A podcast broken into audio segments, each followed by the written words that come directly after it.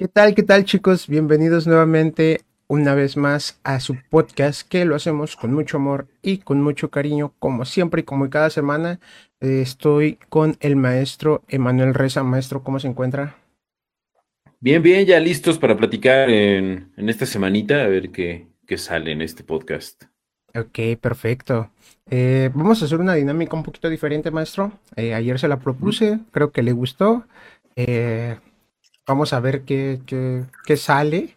Esperemos algo, algo muy bueno. Em, ¿Qué le pareció el video, maestro? Antes de, como una visión general. Una visión general. Bueno, yo creo que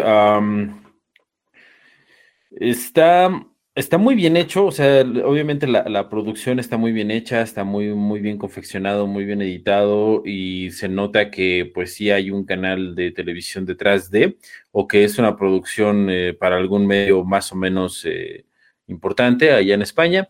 Eh, sin embargo, creo que el contenido este, e, es, debatible, es, debatible.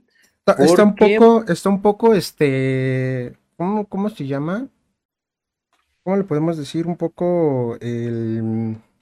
Eh, fantasioso, ¿no, maestro? Hay unas cosas que están así como muy sacadas de, no, no, no, digo, o sea, digo, eh, yo, yo entiendo que es, eh, es una es una serie, es algo para entretener, que no, no necesariamente tiene que ser con un rigor en cómo se cuenta la historia, eso me queda como bastante claro, porque pues parece ser que es como una serie o una película o algo así. De hecho, es un cortometraje.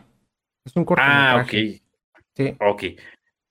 Este, eh, el, problema aquí es, es, el, es la, tesis central del, del, video, es con la que no concuerdo y, y la que creo que es como muy debatible. El punto central o la premisa principal es eh, la realidad es una construcción social. esa es como la premisa básica de todo el largometraje.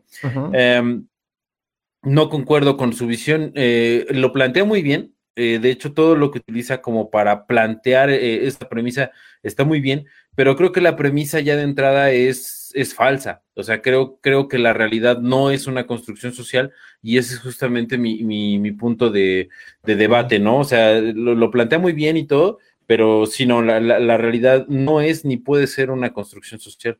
Ok, creo que aquí vamos a empezar a diferir, maestro, porque yo sí creo que la realidad es una construcción social. este, Vamos a tener el primer podcast y probablemente sea el último podcast que vamos a tener. no, no es cierto, no es cierto. Este, vamos a, ahorita vamos a ir checando los puntos. Maestro, usted siéntase libre de, de tenerme donde usted quiera. Eh, yo voy a reproducir el video. Este, creo que también es como muy marcado el video, ¿no? De, de donde cada punto creo que lo va marcando muy bien. Entonces, este, pero de todas maneras, usted siéntase libre de detenerme donde usted quiera, eh, decirme, hey, quiero comentar aquí. igual yo de la misma manera voy a ponerle pausa cuando quiera comentar algo y vamos a darle, a ver qué sale, ¿no? Va. Eh, a ver, veamos. Vamos a darle play. Ok. Es un, es, un, es un cortometraje, de hecho, se llama Psicópolis. Está hecho por una universidad de... ¿Lo escucha bien, maestro? ¿Lo escucha fuerte? Todo bien. Ok.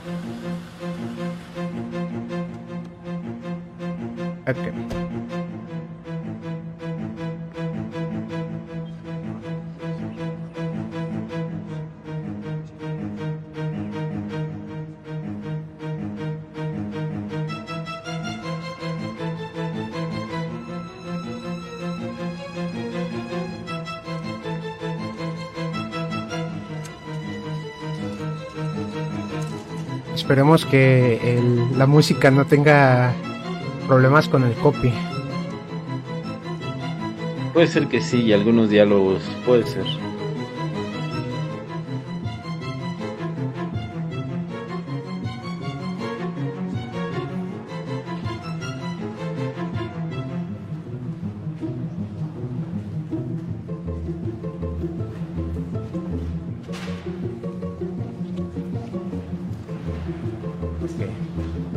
Compartiendo el podcast. Este, En lo que está esta intro, para que más personas la vean. Sí, sí, sí, está, está algo extenso, pero está, está son, bien. Son, 20 minutitos, ahí empieza, justamente ahí empieza. ¿Mm? Pero bueno.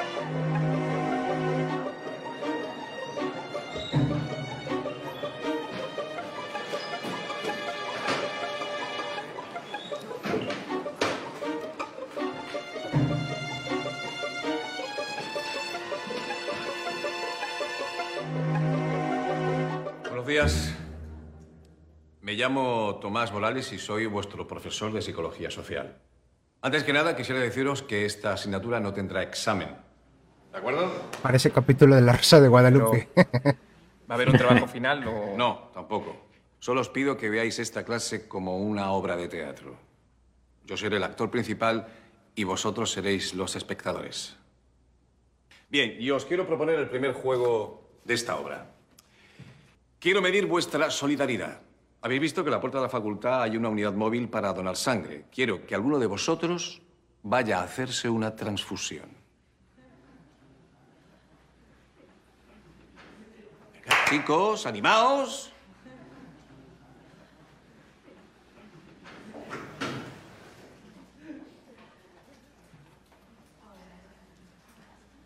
Así me gusta. Bien, en realidad no quería medir vuestra solidaridad, sino vuestra obediencia. Un profesor ordena y el alumno obedece. ¿Por qué? ¿Puedo? Sí, dime. A ver, usted ha dicho que no va a haber examen, ¿no?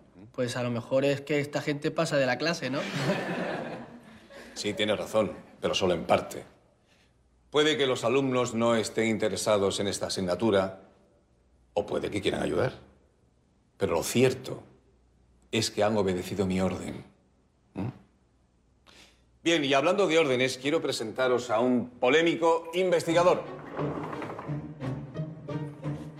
¿Puedes apagar la luz? Stanley Milgram. El bueno de Milgram comprobó cuánto daño es capaz de infligir una persona a otra simplemente por el hecho de que alguien le ordene que lo haga. En el experimento los participantes aplicaron descargas a las víctimas que las hubieran matado de no ser porque éstas eran actores que interpretaban el dolor causado por unos electrodos que no estaban conectados. ¿Qué? Aquí tenéis una imagen. El experimentador persuade al participante para que dé descargas al sujeto si éste no responde correctamente a ciertas preguntas. Llegaron a aplicar más de 400 voltios. Afortunadamente, como ya os he dicho, el voltaje no era real. Gente más bestia. Gente como tú y como yo. El experimento de la cárcel de Stanford fue algo muy parecido, ¿verdad? ¿Sí? Cuéntalo, por favor. Bueno, pues eh, se simuló una prisión y unos interpretaban el papel de policía con sus porras, su uniforme y otros a los prisioneros. La autoridad abusó de su poder mientras que los prisioneros interiorizaron su situación de inferioridad. Al final el experimento se anuló porque se le fue de las manos. Sí, señor. Muy buena explicación. Bien, os voy a poner otro ejemplo de lo decepcionante de la conducta humana. Veréis, un psicólogo colocó a un participante ingenuo entre un grupo de cómplices. Los falsos participantes decían que esta línea era semejante a esta otra. Ok, maestro, antes de que continuemos, eh, perdón, perdón. Este, ¿qué opina de, de- de la primera parte? Eh, Donde los chicos. Aquí podríamos entrar un poquito en materia de la persuasión y de la manipulación. Donde los chicos eh, este, se van por el hecho de, de querer una eh, calificación o por el hecho de querer, pues sí, ¿no? Por querer quedar bien con el maestro. Podríamos decir. Oh, ah, dígame. No, sí, eh, estoy totalmente de acuerdo. eh, yo creo que es más por la cuestión de- del el rol de, de maestro-alumno. O sea, a final de cuentas, lo que platicamos en, capítulos anteriores, eh, siempre en una relación maestro-alumno, pues el maestro tiene, tiene el poder, ¿no? De, de la relación. Entonces, es, es, Es por eso que, se dan estos, estos casos, en, el caso más leve, y los casos más extremos y enfermos, pues se dan otro tipo de, abusos, ¿no? En las relaciones maestro-alumno. Eh, entonces yo creo que va más, más por ahí. Y, sí, en, efecto, o sea, es una cuestión de, persuasión, es una cuestión de persuasión. Y todos los experimentos que, por ejemplo, que menciona después, el de Milgram y el, y el, de, la, el de la cárcel esta, también son experimentos que van más o menos a, lo mismo. O sea, es como, como, como el poder se va ejerciendo y cuando no hay límites, en el caso más concreto, en el de la, la mm, prisión, eh, pues es donde se, sale de control el, experimento, ¿no? Es, tal cual lo relatan ahí, o sea, no, no hay mucho que agregar a, ese, eh, ese caso. Se puede buscar inclusive en internet, o sea, se metió a gente normal, común y corriente, y se le dieron roles, eh, los guardias y, los prisioneros. Nada más que los guardias no le respondían a nadie, aparentemente, ¿no? Entonces, nada más, sí estaban siendo monitoreados, pero no le, no le respondían a alguna, digamos, alguna autoridad. Entonces sí se salió de control porque al no haber una autoridad superior a, los guardias, pues eh, sí se cometieron una, serie de abusos eh, que, podrían ser, digo, impensables, ¿no? Y, sí, sí es este como muy, eh, como, ¿cómo decirlo? Como muy polémico ese, ese, ese experimento. Entonces podríamos decir que esta parte de, del documental eh, va, va, relacionada como al poder que puede tener eh, el, ser humano ante otras, ante, ante otras personas eh, por el hecho de tener estas escalas sociales, ¿no? Por el hecho de tener un papel social dentro, pues sí, de la sociedad, este, que, que, que dictamina reglas y poder a unos más que a otros. ¿No? ¿O, qué opina usted, nuestro? Eh, sí, sí, sí, sí. Eh, solamente para matizar, o sea, estoy totalmente de acuerdo en lo que dices. Nada más para matizar, pues eh, son cuestiones que, que rigen a los individuos, pero hasta cierto punto, o que rigen a los colectivos también hasta cierto punto. ¿Por qué digo que hasta cierto punto? Porque dentro de estas relaciones, vaya, sí, sí se dan estas dinámicas, pero llega un punto donde no funciona así y todavía las ciencias sociales no se ponen de acuerdo eh, por qué, ¿no? Voy a citar el caso como más claro que tenemos a la escala más grande que tenemos de, de, de, este punto, ¿no? Em, por ejemplo, todos los no hay una, no hay un poder superior a, a, los países, por ejemplo. y, entonces todos los países funcionan en un orden anárquico. Entonces, eso es lo que, lo que está como, a ver, espérame, no, no dijimos que, todos necesitamos una jerarquía mayor para mantener el orden y, lo podemos observar, o sea, si, si, hacemos pequeñas comunidades o grupitos de 30 personas, de 50 personas, va a surgir alguien que por la fuerza o por el intelecto o por democracia o como sea, pero se va a imponer a los demás. Entonces ahí ya hay una jerarquía. Y así, entonces dentro, si juntamos a muchas comunidades de 30, 50 personas, dentro de esas 30 o 50 va a haber de nuevo una cúpula que eh, por el medio que sea, por la violencia democrático, intelectual, como sea, pero se va a posicionar como una, eh, vaya, como, como, como alguien que tenga el poder, pues. Entonces, si seguimos escalando en, esa manera de pensar que nos parecería como muy lógico porque es comprobable, llega un punto en el que, por ejemplo, los países eh, ya no tienen un orden superior y entonces operan en la anarquía. la anarquía, la anarquía no, es forzosamente mala, pero no hay, o sea, ¿por qué digo que es anarquía? Porque no hay un poder superior eh, que gobierne a los países, ¿no? O sea, los países eh, sí, cada quien tiene sus reglas, ¿no? Cada quien tiene sus, sus, leyes, sus normas. Y no podría entrar, digo, preguntando desde mi ignorancia y también por lógica, pues no, no, o sea, no entraría, pero lo voy a poner como, como si una persona preguntara, ¿no podría entrar eh, la ONU, por ejemplo, maestro, en ese caso? Eh, sí, no, o sea, digo, sí, o sea, ¿cómo decirlo? la ONU no tiene un poder, eh, o sea, no, tiene un poder como tal, eh, o sea, funciona porque, eh, o sea, es, la vía diplomática, por así decirlo, pero no tiene un poder como tal. O sea, no hemos escuchado, por ejemplo, de, un... Em, de, un país donde el ejército de la ONU, los cascos azules, entren a, hacer, guerra, ¿no? Por ejemplo, no, no, hemos escuchado ese caso. Se han dado casos, por ejemplo, donde pasa lo contrario, donde el ejército de la ONU, pues va, este, o hace eh, atrocidades contra una, cierta población.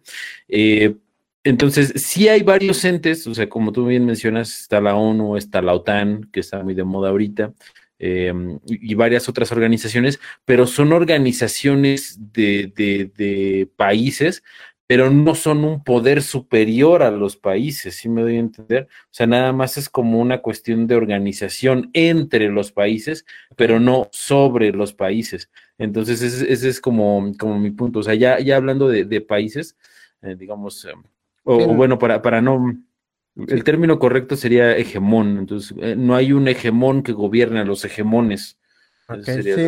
no, hay, no hay una. Eh, sí, no hay una fuerza. No hay como un gobierno mundial, ¿no? Eh, este.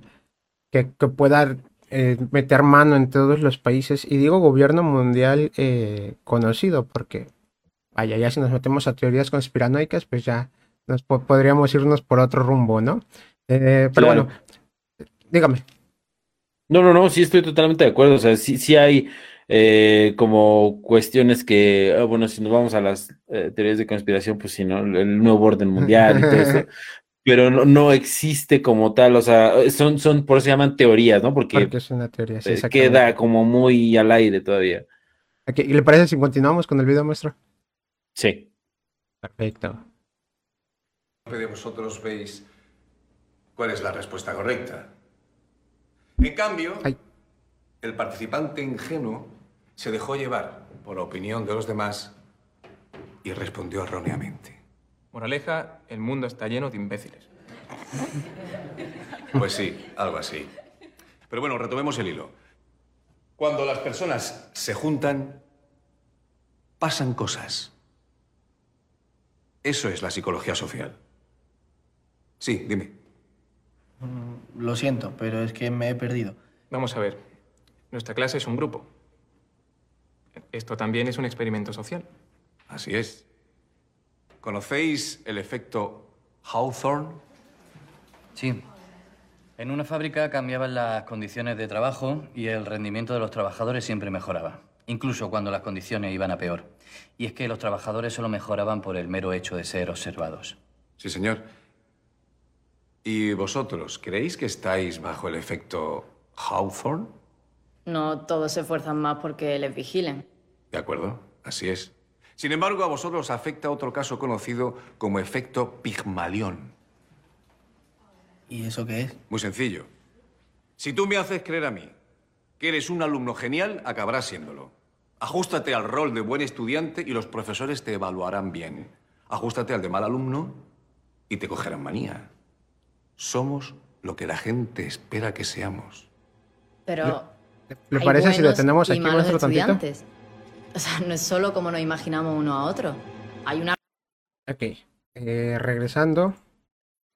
Mm, esto sí lo pude yo eh, ver mucho sobre. Y yo lo pensaba, ¿no? No, no tenía yo el concepto como tal de cómo se llamaba.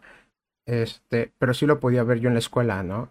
Eh, las personas que se creían que eran, que se creían o que, le, que se creían el rol del buen estudiante, que eran inteligentes, incluso su actitud se comportaba como ser eh, el que entregaba las tareas, el que, se, esforzaba, el que siempre sacaba las mejores calificaciones, pues por ende los maestros eh, le, le, caían bien, por así decirlo, entre comillas. O sea, no, eh, no, no siempre y no todos, y sí al rol que la persona que se iba todos los días a tomar y que llegaba a la escuela borracho y que, eh, que le valía las clases, pues también había maestros como que pues, ya los pasaban porque ya no los querían tener, ¿no?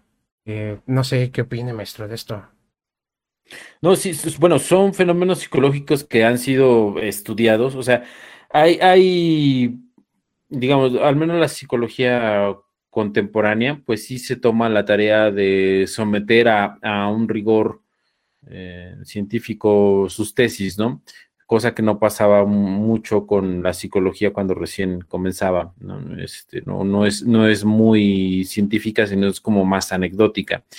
Eh, pero en este caso de estos dos fenómenos sí son como, o sea, sí están, sí están, sí han sido probados y testeados. Entonces el efecto Pigmalión claro que existe y, claro que tiene resultados, o sea, es, eso es, innegable y, también entra otro fenómeno psicológico que es la, eh, profecía autocumplida, donde pues yo, me convierto en lo que digo que voy a hacer, ¿no? Y, eso, eh, eso es una verdad psicológica, es una tesis psicológica que es aceptada dentro de la comunidad psicológica, eh, que está dentro de la psicología y que obviamente pues sí, sí, eh, vaya, es real. Entonces, en ese sentido, ahí la película, eh, vuelvo a lo mismo, no falla en, en, cómo, no falla en cómo sustentar su tesis, sino falla en su tesis como tal. O sea, la sustenta muy bien, pero el, error de la tesis principal, creo yo, es una mala concepción de qué es la realidad, de qué es eh,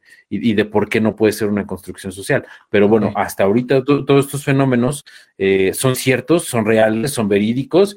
Eh, y si toda la audiencia, vaya, si, si, la audiencia se da el, tiempo de, investigarlos, pues se va a encontrar un montón de bibliografía y un montón de estudios científicos que avalan estos fenómenos sin lugar a dudas, ¿eh? sin lugar a dudas. Y más que nada lo decía porque también eh, está este fenómeno dentro de los, de los motivadores, ¿no? De cree tú que puedes lograrlo, porque si tú te lo crees, tú lo vas a poder lograr. Está como ese, ese speech, ¿no? Este, que también entra dentro de este, de esta, de este fenómeno mencionado. Es que, es que sí, o sea, sí tienen razón, eh, pero vaya, no tienen toda la razón. O sea, esto, esto, sí, sí, sí, estos fenómenos obviamente sí tienen un, fundamento y sí son reales y sí son ciertos, eh, pero vaya, para que funcionen, no solamente requieren de, de, o sea, no funcionan por sí mismos, o sea, sí requieren, por ejemplo, de un contexto y sí requiere de, de un set de habilidades que tenga el individuo para que puedan funcionar. O sea, vamos a poner el caso más concreto para que, para que quede como más aterrizado. O sea, si nosotros tomamos la, cuestión de o, cómo se han desenvuelto estos experimentos, se nota que estos experimentos están hechos dentro de un contexto. Entonces vamos a hablar en claro de, de los estudiantes, ¿no? O sea, ¿Cuál es, ¿Cuál es la principal crítica hacia este tipo de conceptos? Que bueno, no todo el mundo tiene las condiciones materiales como para solamente creer y, y, que se hagan las cosas, ¿no? que sucedan las cosas. Pero hay que tomar en cuenta, y, y, aquí es donde entra mucho el criterio para poder leer estas cosas o para poder entender estas cosas y aplicarlas a uno mismo. O sea, sí, tienen razón, ambas partes tienen razón. Si es cierto que, es, que, el efecto Pygmalion existe y que si yo me considero eh, de X características, eh, las voy a conseguir o lo voy a lograr o me voy a comportar conforme a esas características. Eso es real, pero también es cierto que no todas las personas tienen las condiciones materiales suficientes ni el contexto adecuado como para que eso funcione en su máxima expresión. No quiero decir que no funcione, pero no va a funcionar en su máxima expresión, que a lo mejor le va a costar 50 veces más a la persona que no tiene el, contexto ni las condiciones materiales, eso es cierto, eso es cierto y, no se puede negar, ¿no?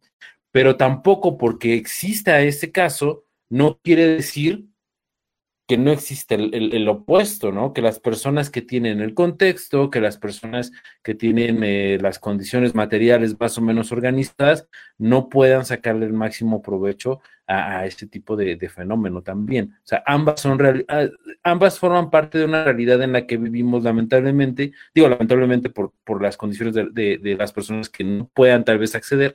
Eh, pero vaya, es, eh, uno no niega al otro, ese es mi punto, o sea, uno no niega al otro. La existencia de uno no condena al otro ni, y, viceversa, ¿no? Ok, perfecto. Sí, prácticamente eh, hay gente que nace con mayores posibilidades, eh, tanto habilidades y económicamente que otras personas. Que el efecto, que la teoría esté mal, pues no, o sea, si tiene su sustento y si se sabe el por qué, pero sí, sí se puede deducir que eh, hay personas que tienen mayores capacidades de lograr cosas. Vamos a poner un ejemplo. Eh, una persona te dice, no, es que tú puedes poner tu negocio y tú puedes ser el, tu propio jefe, como el típico speech que ponen, ¿no? Tú eres tu propio jefe. Ok, sí, sí lo puede ser, pero hay gente que no tiene el recurso económico para adquirir eh, la mercancía, por ejemplo, para iniciar tu negocio o para rentar un local, y hay gente que sí lo tiene. Entonces, esa gente que sí lo tiene, eh, pues obviamente le va a ser más fácil, como decía el maestro, eh, le va a costar más a las personas que no tienen el poder adquisitivo para adquirir una mercancía, para adquirir un negocio, para adquirir un local, que las personas que sí lo tienen. Pero no quiere decir que esta persona no pueda desarrollar habilidades para conseguir, por ejemplo, el ingreso en algún préstamo, en algo y empezar su negocio, ¿no? Pero bueno, eso ya es, es, un punto muy eh, independiente, cada persona pues es diferente. Eh, continuamos viendo el video, ¿le parece, eso? Sí. Eh, Estamos aquí, aquí. Una realidad, por más que queramos distorsionar las cosas. ¿Ah, sí? ¿Hay una realidad? ¿Y cuál es esa realidad? La realidad es múltiple. Por ejemplo, mi psicóloga, mi psicóloga, me diagnosticó que tenía un trastorno de ansiedad porque me detectó onicofagia, es decir, que me comía las uñas. Mi delito fue cortármelas. Pero eso es un error de diagnóstico. Los psicólogos, bueno, los médicos no inventan nada. Solo se equivocan. ¿Ah, sí? Falso. Falso. Todos inventamos. Numerosas personas han recordado haber tenido abusos sexuales en su infancia. Después se ha demostrado que los psicoterapeutas inducían falsos recuerdos. También se ha demostrado que testigos de crímenes a veces inventan las historias. Queridos alumnos, la realidad se construye. Por mí podéis romper todos los apuntes que hayáis tomado si os quedáis con esta idea. ¿Quiere comentar algo, maestro? La realidad es una construcción social. ok. Pausa. Cuéntanos, maestro. ¿Qué, le estaba este comiendo? Le noté la cara de, sí, sí, no, es que lo voy, lo voy, este, una construcción, lo voy anotando para no, no, este, para ser como muy puntual en, ese, en, estos puntos. Eh, menciona, o sea, vuelvo a lo mismo, la construcción de su caso, la construcción de su argumento es muy buena porque está poniendo casos o cuestiones o, o paradigmas o mm, sustentos que son comprobables y que son verificables, pero eso no quiere decir que su tesis principal lo sea. Por ejemplo, eh, dijo tres cosas que no son, no son verdad. O sea, la realidad es múltiple. La realidad no es ni puede ser múltiple. La realidad es una. Lo que son múltiples son las percepciones que tenemos de la realidad. ¿no? Entonces yo, puedo, yo puedo ver aquí este, un, un bolígrafo y a una persona le parecerá grande, a otro pequeño, a otro le parecerá inútil, a otro le parecerá muy eficiente. La realidad es que hay un solo bolígrafo, pero múltiples percepciones de ese bolígrafo. Entonces, la, realidad no es ni puede ser múltiple. Eh, cuando dice que la realidad se construye, eh, sí, pero no puntualiza, o sea, la realidad, más bien, la realidad no se construye, la realidad es, la realidad está.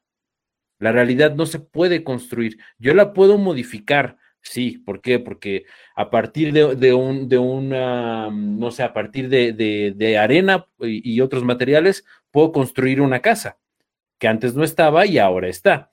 Pero lo, único que estoy, no, no la estoy creando, simplemente estoy reagrupando un montón de elementos que ya estaban ahí y los estoy reordenando de otra manera no estoy creando algo de la nada, ¿no? Simplemente lo, estoy modificando lo que ya había.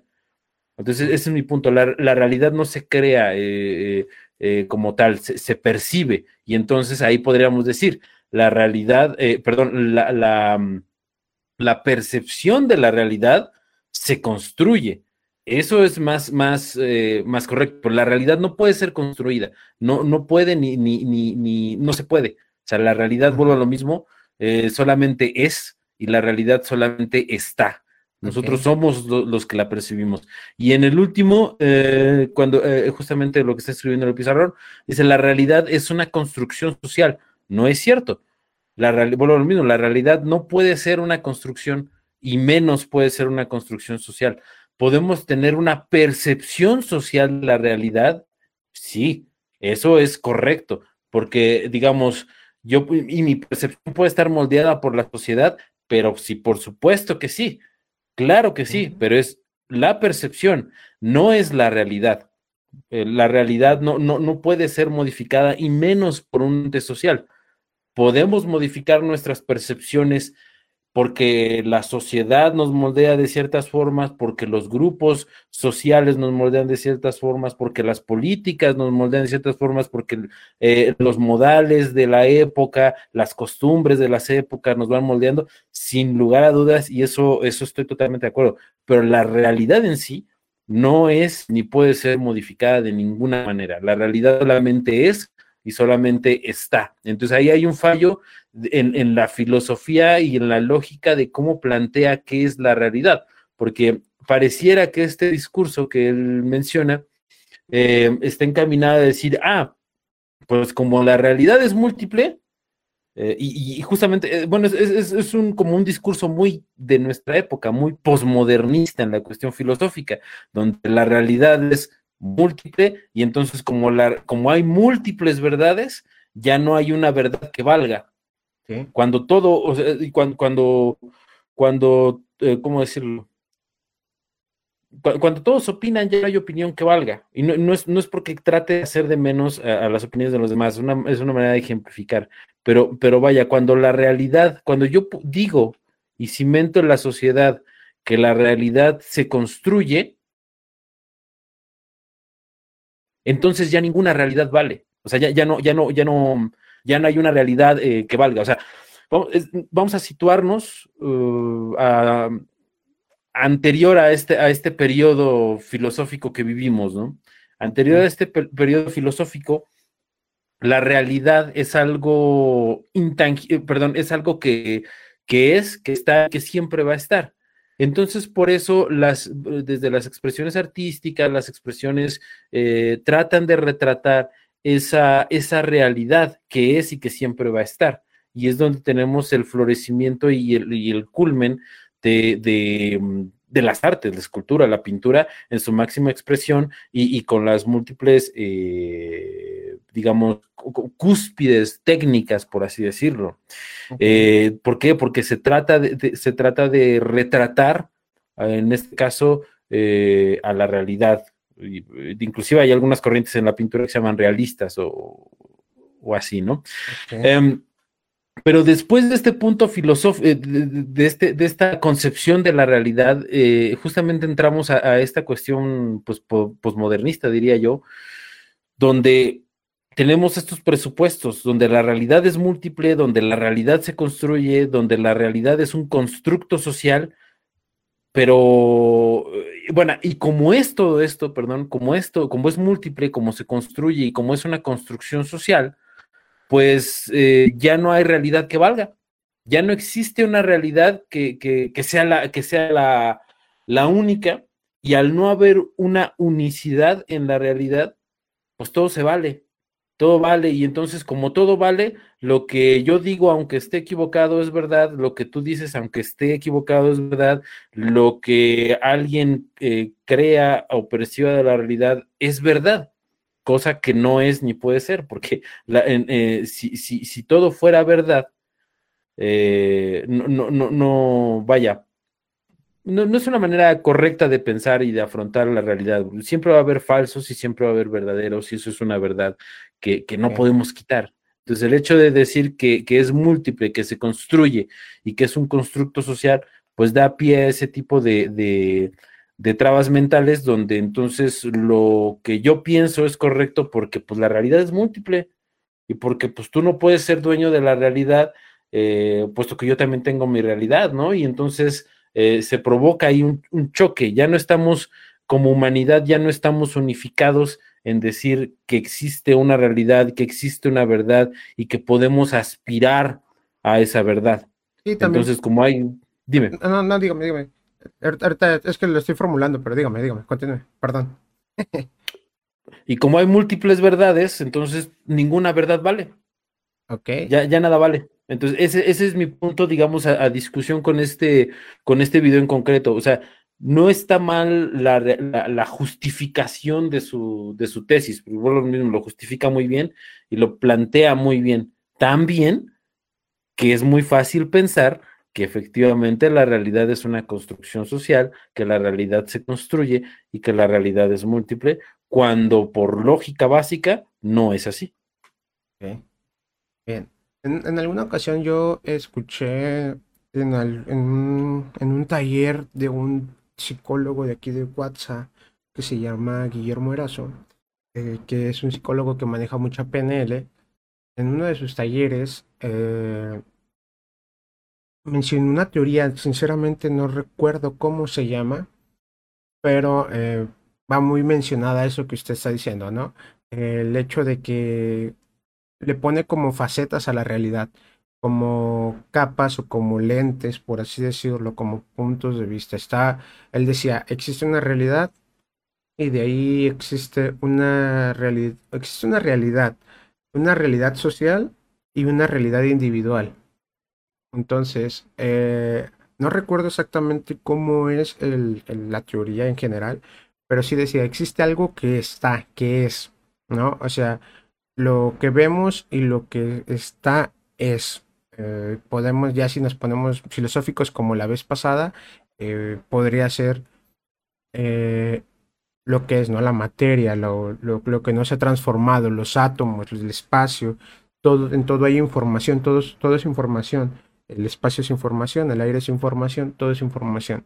De ahí pasamos a una realidad eh, como que le ponemos otra capita, algo así recuerdo, no tiene como dos, tres años que lo vi, le ponemos otra capita y esa capita es una realidad em, social, una realidad donde todos estamos, lo que hablábamos al principio, donde todos estábamos eh, de acuerdo en que estemos formando ciertas estructuras y ciertas Em, normas sociales para construir y para tener orden, porque obviamente, como mencionábamos en, el, capítulos anteriores, si no hay un, si no hay poder, si no hay esa jerarquía de poderes, empieza a crearse un caos, ¿no? Empieza la gente a hacer lo que quiera, empieza la gente a tratar de, eh, de pues de salirse con la suya, ¿no? Y de ahí está la construcción de la realidad individual que esta construcción de la realidad individual es la realidad que todos vivimos día a día, es la realidad que, que todos vemos desde nuestro punto de vista, que son los famosísimos mapas mentales, ¿no? Eh, como decía el maestro, tú puedes ver un bolígrafo, a una persona se le puede hacer más chiquito el bolígrafo, a una persona se le puede hacer más grande. El bolígrafo no entra a tu cabeza, porque el bolígrafo es una realidad, pero sí entra una realidad individual, que es el mapa mental del bolígrafo a tu cabeza, ¿no? Entonces tú ya tienes un mapa de ese bolígrafo. Eh, y vaya, cuando nos referimos a crear tu realidad, eh, bueno, cuando yo hablo de crear tu realidad en, en, los grupos y en los lugares donde estoy, me refiero exactamente a eso, a poder transformar lo que ya está y transformarlo a lo que quieres que esté, ¿no? A lo que, a donde tú puedes tomar acción en ciertos puntos para poder transformar esa realidad individual, que por ende esa realidad individual después va a convertirse en una realidad social y al final no sé si pueda decirse que llega a la realidad total, pero sí se queda en una realidad eh, social, ¿no? Por, por, el hecho de yo empezar, supongamos, yo empezar a hacer magia aquí en Coatzacoalcos. Empiezo a hacer magia, y me vuelvo famoso, me conoce la gente, ya es un, yo ya soy mago, pero la gente ya me está conociendo como mago, ya es yo soy mago, yo me creo mago, yo me la creo, porque si no me la creo, no, la gente no se la cree, que es uno de los principios de la magia que te dicen, si tú no te crees que el truco está realizándose, eh, no lo, la gente no se lo va a creer, ¿no? Y pasa también con la hipnosis, si tú no te crees que vas a poder hipnotizar a una persona, la persona no va a entrar en trance hipnótico, ¿no? Eh, de ahí, ya que yo me acepto como mago, me acepto como hipnotista, como quieran, lo que sea, a lo que sea que me dedique, eh, la gente me va a reconocer como eso, como mago, como hipnotista, bla, bla, bla, bla, bla, bla. Y ya estamos creando una realidad individual y vamos a crear una realidad social. Ya de ahí a que pase a convertirse a una realidad eh, única, una realidad eh, real, esto ya podríamos entrar en temas más filosóficos como el hecho de, de la latiz, el hecho de la malla, el hecho de, de, de lo que le queramos llamar a, a, la Matrix, ¿no? O al campo eh, de información. Eh, ¿Qué opina, maestro? es que, eh, o sea, estoy de acuerdo contigo en, en, el concepto y en el, en el, proceso que describes, o sea, e, estoy totalmente de acuerdo, así funciona, así es. No, no, ahí no tengo nada que discutir de, ¿no? digamos, mi, mi, problema viene, o bueno, si mi punto a debatir viene, cuando efectivamente no se, no se esclarece o no se define bien qué es la realidad. O sea, yo entiendo que a lo mejor, como, como tú dices, ¿no? O sea, eh, eh, en cursos y demás, por una cuestión de, de si hasta de marketing, o sea, eh, se, vende así y está bien, o sea, ahí, ahí, ahí entiendo el punto, pues. Pero, por ejemplo, en este caso, que pretende retratar, y, no, no, solamente pretende retratar, sino que en muchas escuelas así es, donde esto se hace pasar por conocimiento y, se vende como tal, como conocimiento, eh, pues ahí, ahí sí estoy como un poco, eh, digamos, en contra. ¿Por qué? Porque un principio básico del conocimiento es la, la, claridad con la que expresas el concepto. Entonces, vuelvo a lo mismo, como tú me lo planteas, si tú dices, eh, vaya en un curso, a lo mejor en una cuestión hasta terapéutica, en una consulta, etcétera, etcétera, si lo planteas tal cual me lo dijiste y lo, y lo, trabajas tal cual me lo dijiste, yo no le veo ningún problema, tiene todo el sentido del mundo, pero el problema está en que las aulas eh, de universidades, se enseñe así como lo está retratando este señor, que, pasa mucho en ciencias sociales, en, sociología principalmente, eh, con esta situación, ¿no? De, la realidad es múltiple, la realidad se construye y la realidad es una construcción social. O sea, e, eso no, eso es un disparate, es un disparate que, que mira, e, es, tan fácil como esto. Si, si fuera, si fuera exactamente que, que la realidad es una construcción social, una, una por ejemplo, una, una mm, premisa psicológica es que em, yo, yo, yo, si, si, alguien eh, me, dice algo o me hace algo, eh, no forzosamente tiene por qué afectarme, ¿no?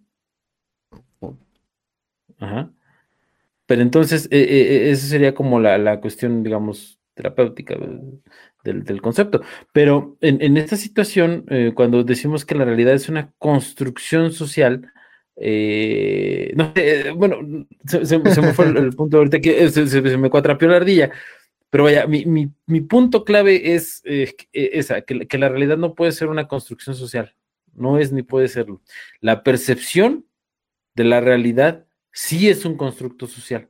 Pero, pero estamos hablando de la percepción, inclusive en el punto, los puntos que tú mencionas, eh, por definición de diccionario, estaríamos hablando de percepciones, la percepción social que tenemos, la percepción eh, de nosotros mismos que tenemos, eh, etcétera, etcétera, ¿no? Pero no deja de ser una percepción que después, vuelvo a lo mismo, lo podamos etiquetar como, como realidad, pues bueno, ya, ya no, no, como si lo explicas bien y todo ese rollo, pues no le veo problema, pero sí, sí de entrada, eh, tener ese concepto de la realidad, vuelvo a lo mismo, creo que, creo que, mm, creo que provoca muchos desajustes en, en, la percepción de las cosas. No olvidemos que las palabras, a final de cuentas, eh, es, es como entendemos nuestro mundo, o sea, como, como eh, significamos cómo le asignamos un, signo de entendimiento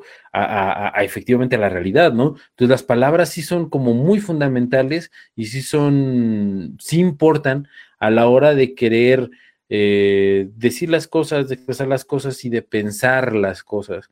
Entonces no es lo mismo que yo diga, bueno, es, vamos a modificar tu percepción de la realidad para que puedas tener un mejor desenvolvimiento, a decir, vamos a cambiar tu realidad para que tengas un mejor desenvolvimiento en, el mundo externo, ¿no? O sea, son, se entiende diferente. A pesar de que estamos en el entendido que queremos decir lo mismo, sí se entiende diferente. Y se entiende diferente porque las palabras cuentan. Es mucho, es, por, eso esta, esta mm, situación que se ha dado en, socialmente hablando de, este tipo de construcciones sociales, eh, que se han dado, por ejemplo, con el lenguaje inclusivo, con los discursos que se tienen de X o Y movimientos, etcétera, etcétera, se tratan de, adueñar y de mm, y trabajan mucho en esta cuestión de las palabras, precisamente por esto, por el poder que tienen,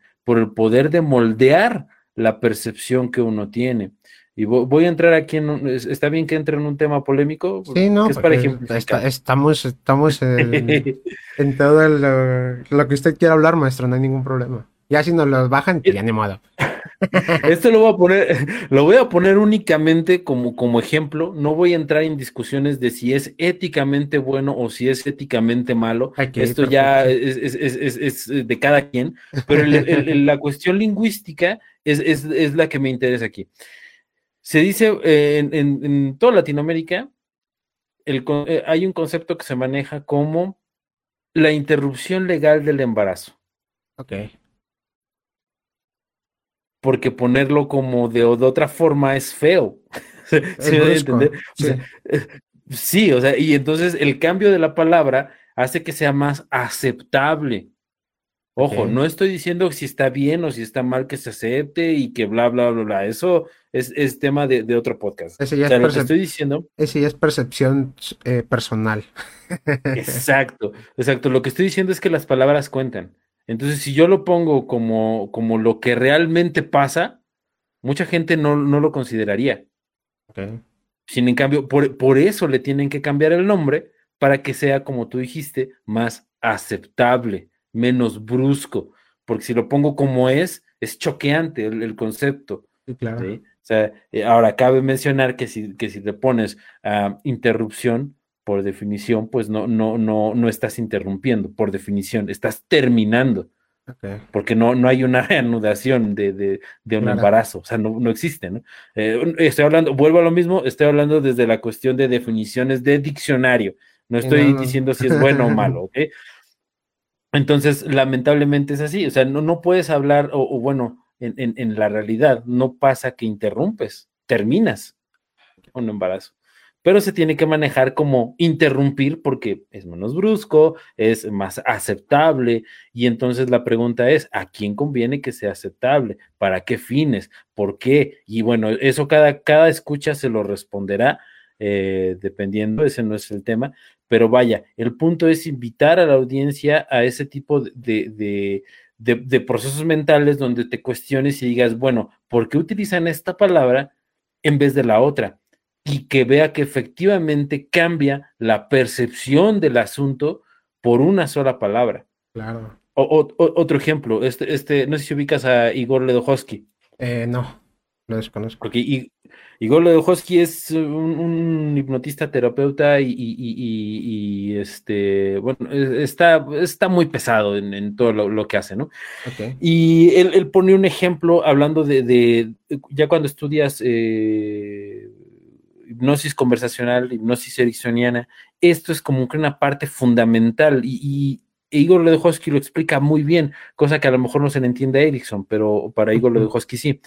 Decía, le tienes que, eh, una, las palabras cuentan, como lo dije, eh, y pone un ejemplo muy, muy claro, o sea, él decía, no es lo mismo decir, el infante pereció en un nosocomio, a decir, el bebé ardió en, dentro de un hospital. Estoy, estoy describiendo un, un mismo hecho, pero uno tiene una carga emocional mayor que otro. ¿no? Que es un poquito lo, que hablábamos con esta cuestión del, aborto. Y una estructura eh, social también diferente, ¿no? Eh, no todas las personas te van a entender lo primero que dijo a, lo, a la descripción emocional que después, la segunda descripción que dio, ¿no? Exacto, y, esa, y es ahí donde entra también, o sea, la, ahí donde entra el juego de las percepciones. Bueno, lo mismo, la realidad es una sola, es, fue un solo evento el que describí, pero yo puedo, puedo describirlo de tal manera que, las personas tengan una percepción diferente del mismo evento, que eso es parte de, lo, en lo que se basa eh, la, la, hipnosis ereccioniana y, la, y, la, y algunas cuestiones de, de PNL y la persuasión y todo esto que para mi gusto es justamente lo que tratan de hacer videos como estos. Mm, mm, de alguna manera, mm, falsear eh, eh, y, manipular nuestra percepción sobre un hecho. Eh, para mí es esto. ¿Y cómo lo hace, por ejemplo, en este video? Justificándote de, de, todas las partes y de todos los experimentos psicológicos habidos y por haber que refuercen su punto. Lo que no te lleva, lo que hace ese proceso es no llevarte a cuestionar la premisa principal. ¿Por qué? Porque no abre diciéndote la realidad es una construcción social. No. Abre llevándote lógicamente a través de ciertos pasos donde tú dices, ay, güey, o sea, si conoces algo de este tema, dices, si es cierto, este experimento existe y es verdad. Ah, si es cierto, este fenómeno existe, es verdad. Si es cierto, este fenómeno, este experimento, bla, bla, bla, bla, bla y donde llega el punto principal, que es este, la construcción, es, es eh, perdón, la realidad es una construcción social, ya no te lo cuestiones. Ya lo das por hecho. Lo, lo, lo, dices, ah, bueno, si lo. Esto en, ventas se llama el, yes close, el, cierre del sí. En, en, en, en, PNL también hay un, eh, yo lo he leído como escalera del sí. Y es una herramienta de persuasión donde conceptualmente o verbalmente tú puedes hacer que una persona te diga que sí a algo que no es real, si, las cuatro a seis porciones de información anterior fueron reales y está de acuerdo, que es justamente lo que hacen en este video. O sea, cuatro o cinco veces te dijeron algo que, es verdad, que es real y que tú puedes decir, bueno, estoy de acuerdo porque existe. No lo dices verbalmente, pero tácitamente estás diciendo que sí, es verdad. Cuando llega la pieza de información central, que en este caso es la realidad es una construcción social, ya no te lo cuestionas, ya no te lo cuestionas y das el sí por, por, por default, e, es, por defecto. Entonces ya no te cuestionas si en realidad esto es una construcción social, si la realidad se construye, si la realidad es múltiple, lo tomas por un hecho. es, como también cuando, poniéndolo ya en un poquito más en el terreno de la hipnosis, las, eh, no recuerdo, creo que son, eh, ahí se me fue la palabra, cuando le preguntas a la persona si quiere ser hipnotizada, eh, mínimo tres veces antes, ¿no? Eh, ¿Tú quieres ser hipnotizado? Sí. Este, ¿Realmente quieres, te gustaría ser hipnotizado? Sí. ¿Estás seguro que quieres ser hipnotizado? Sí. Y ya la persona ya se hizo esa escalera del sí, como le llama, como, como mencionó usted, y ya es más fácil que la persona entre en un trance eh, hipnótico, ¿no? Obviamente con las técnicas y con, las herramientas adecuadas, ¿no? Este, estos son como partecitas que, vas eh, poniendo en el rompecabezas para completarlo. Eh, pero sí, estoy completamente de acuerdo con usted. Creo que no lo había visto desde esa manera, desde ese punto de vista. pues nada. ¿Quiere que continuemos viendo el video? A ver, vamos a ponerlo aquí.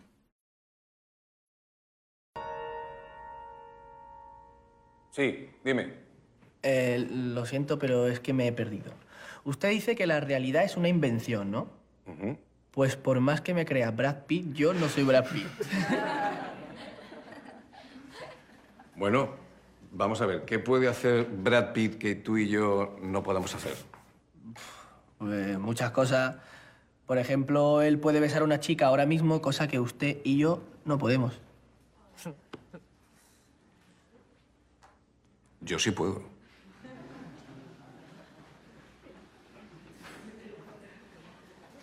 Vamos a ver, ¿qué chica se atreve a darme un beso en los labios?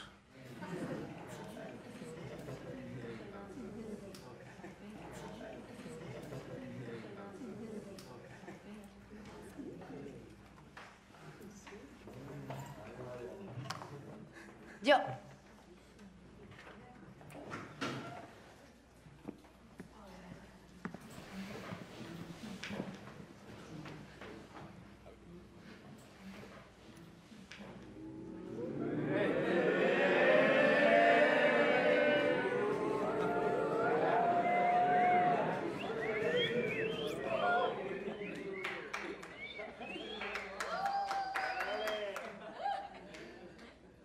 Repito.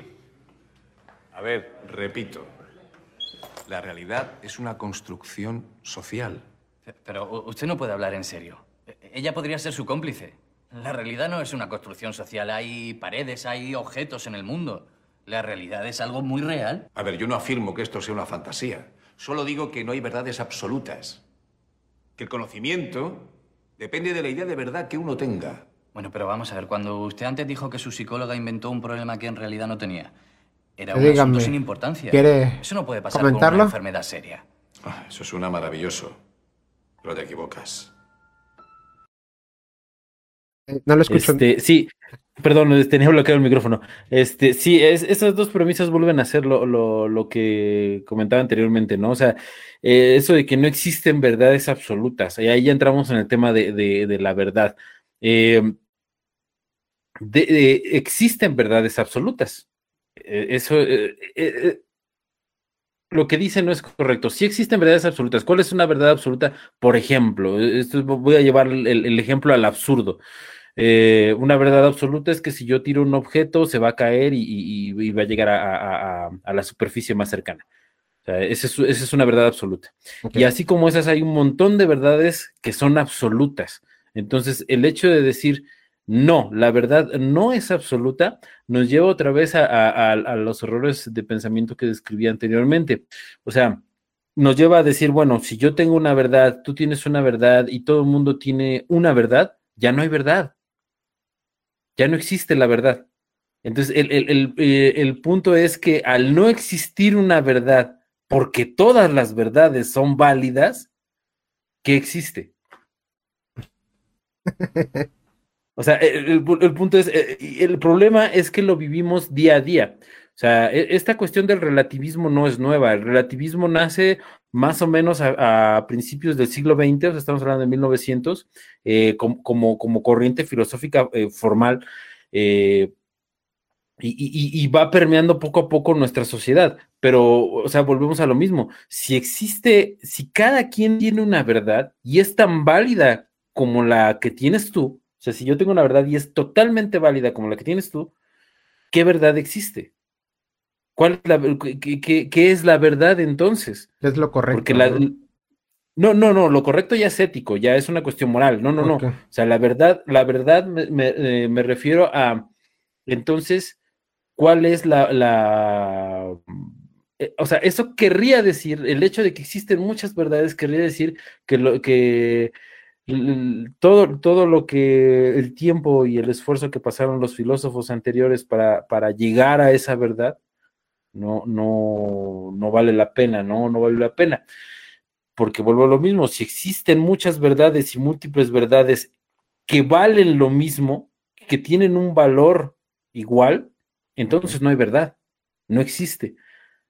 Y si no existe un ideal de verdad, porque todas las verdades son iguales, ¿qué, qué, eh, qué nos queda como, como, como, como seres humanos, como sociedad? Porque, o sea, el ser humano, o- el problema de no haber una verdad, es que el ser humano siempre va apuntando hacia una verdad, siempre, en toda la, toda la historia de la humanidad, siempre ha tratado de buscar esa verdad. Entonces, si se llega a un punto donde todas las verdades valen y donde todas las verdades son iguales, se, eh, se daría por sentado que estamos cayendo en una época de, de, de, ¿cómo decirlo?, de estancamiento intelectual. Ya. Porque pues si mi, si mi verdad es la mía, eh, perdón, si, la verdad, si mi verdad es válida y si la tuya es igual de válida, eh, ¿qué caso tiene que como humanidad y como colectivo sigamos persiguiendo a la verdad? Si ya la tenemos, la tenemos porque la mía es igual de válida que la tuya. Entonces, ¿qué seguimos persiguiendo? ¿Qué segui- ¿A qué seguimos apuntando? ¿A qué seguimos? Y, si te das cuenta, culturalmente esto permea. eh, te, voy a poner un, ejemplo claro de, de mi punto. Todas las películas de este siglo, de los últimos 20 años, todas, todas, todas, o bueno, no, no voy a poner fatalista, 80% de las películas eh, de, este, de, de este siglo, del siglo XXI, hablan de distopías. O sea, una distopía, eh, eh, una utopía es cuando todo es perfecto, cuando ajá. todo es genial en un futuro. Y la distopía es cuando todo es fatalista. Cuando, ya son, ya son eh, episodios apocalípticos o post-apocalípticos, eh, ya no existe la utopía en el colectivo. Culturalmente ya no estamos pensando en que, en que vamos a, a ser mejores que ahorita. Y esto, desde mi percepción, es por este tipo de conocimiento que se acepta. O sea, podemos decir, bueno, es que, es que e, esto es, esto es inofensivo, que yo piense que todas las verdades son iguales y que si yo tengo mi verdad y tú tienes tu verdad, es, vale lo mismo, no va a afectar a nadie más que a nosotros dos. Pero no, colectivamente, vuelvo a lo mismo, los últimos 20 años, el 80% de películas, y, me atrevería a decir de, de, de más expresiones culturales, ya no hablan de utopías, ya son distopías eh, de, cómo, de cómo esto se va a acabar y, o, de cómo va a ser la vida después de que esto se acabe. Ok. Y, e, ese es mi punto que, creo que es, fundamental. ¿Cómo es este tipo de, educación y este tipo de conceptos sí tienen una repercusión como humanidad y como sociedad? ¿Usted cree que hayamos podido llegar a este punto por el hecho de no seguir eh, de tener una sociedad más eh, controlada, el hecho de decir, em, tú tienes tu realidad, yo tengo mi realidad, todos tenemos una realidad para no después no pelearnos, o sea, para después no, por ejemplo, causar una guerra, eh, una tercera guerra mundial que acabe con el mundo, un ejemplo, o, algo por el estilo. O sea, usted no cree, digo, así como me lo está planteando y así como lo estoy percibiendo, Este, em, yo me pongo a analizarlo hacia atrás y a lo mejor la, la, humanidad, la sociedad humana llegó a este, punto de plantear así las cosas por a lo mejor un miedo inconsciente de extinguirse y el hecho de decir que eh, tú tienes la razón y que yo tengo la razón para no pelearnos precisamente porque pues al final de cuentas las guerras o la mayoría de las guerras empieza o empezó, tuvo un origen eh, ideológico. Este, entonces, usted, digo yo, pensándolo ahorita y carburando con toda la información que me está dando, lo deduzco así. Eh, no, no creo. Mira, la, la naturaleza del ser humano es violenta. O sea, nos gusta pensar que somos racionales y que somos gentes pensantes y que podemos resolver todo hablando. La realidad es que no, o sea, la realidad es que estamos, estamos diseñados para, para pelear porque somos territoriales y estamos diseñados para obedecer a nuestros instintos. O sea, 250 años de, de, época eh, industrial que ha permitido que, la información fluya y que te gusta como 40 años de era de la información en la que vivimos, con 40 años no vas a borrar millones de, bueno, miles de años de evolución humana, donde la, la, la, situación ha sido eh, pelear, ha sido enfrentarse, ha sido el confrontamiento y, y, el matar a otro ser humano. O sea, esa es una realidad de nosotros como especie, nos guste o no nos guste. Ahora no estoy diciendo vuélvase sanguinarios todos, porque no, no, no, no estoy promoviendo eso. Lo que estoy diciendo es que esos 40 años de, era de la información que estamos viviendo o que hemos vivido eh, no son suficientes para borrar una huella biológica que está inscrita en nuestros genes de querer pelear y de querer eh, sobreponerse a otros eh, enemigos o otras amenazas, porque eso es lo que nos ha hecho sobrevivir. Entonces, no, no, no, no se puede equiparar. El ser humano es violento por naturaleza, el ser humano es territorial por naturaleza y, lamentablemente así es. La muestra está en que, eh, digamos, de esta manera de pensar de, relativismo que te comentaba, que nació a principios del siglo XX, eh, o sea, en los 1900, en 1900 y en todo el siglo pasado se libraron las dos guerras mundiales.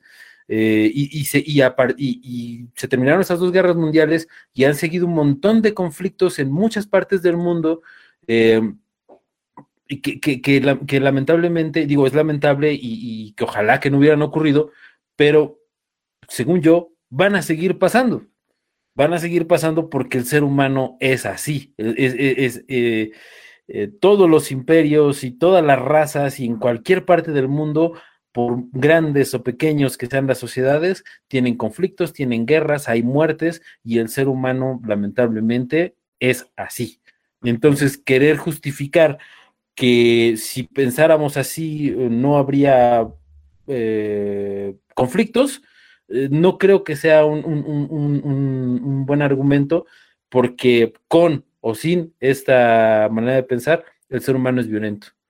Entonces, eh, lo mejor es eh, entenderlo, aceptarlo, eh, y, pues ni modo, o sea, así somos. Que, que, no quiere decir que sigamos siendo así, no, que se tienen que hacer cosas para que esto no siga, estoy totalmente de acuerdo, pero el hecho hasta el día de hoy es que somos así, pensando o no pensando así, ¿no? Entonces, no, no, no, no le veo como una, a una situación, o sea, no, veo que el relativismo pueda, mm, pueda sumar o restar, al menos en el, en el mediano plazo, o sea, mediano plazo para un ser humano son, son 50 años, y pensar más allá de 50 años, eh, pues es inútil porque ni tú ni yo vamos a estar aquí, o sea, eh, tomando, tomando la expectativa de vida estándar, pues pensar más allá de 50 años no tiene sentido. Entonces, no, no, veo cómo el relativismo pueda en, lo que nos resta de vida en 50 años hacer una, una, mejora, ¿no? Al contrario, creo que, creo que relativizar todo promueve el conflicto, promueve el conflicto. Y lo vemos claramente con, todos los grupos sociales que surgen en el siglo XXI.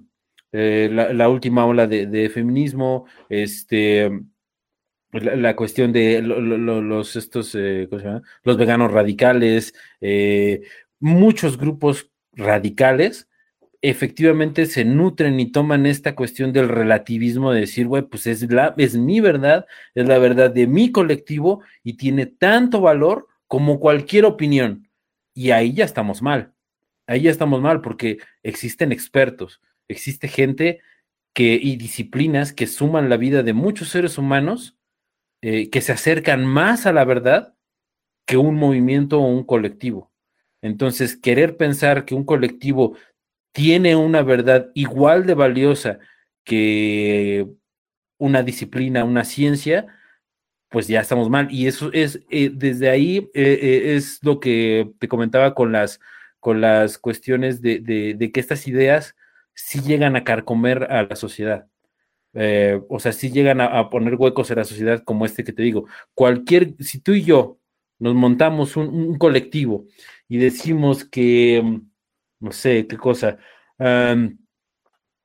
que nosotros este, vamos a luchar porque vamos a escribir con tinta negra, porque nosotros creemos que la tinta negra tiene una mejor este, visibilidad sobre una superficie blanca y bla, bla, bla, bla, y entonces es nuestra verdad y la vamos a defender y nuestra verdad es igual de valiosa que las que opinen lo contrario. Y aunque vengan expertos en óptica a decirme, güey, es que no es así, no es como tú dices. No, pues nosotros vamos a hacer presión política y vamos a salir un año a destruir, un día al año a destruir ciudades para, para imponer nuestra visión de, la, de, las cosas, ¿no? El que le quede el saco, que se lo ponga. Sí, claro, lo dejo abierto.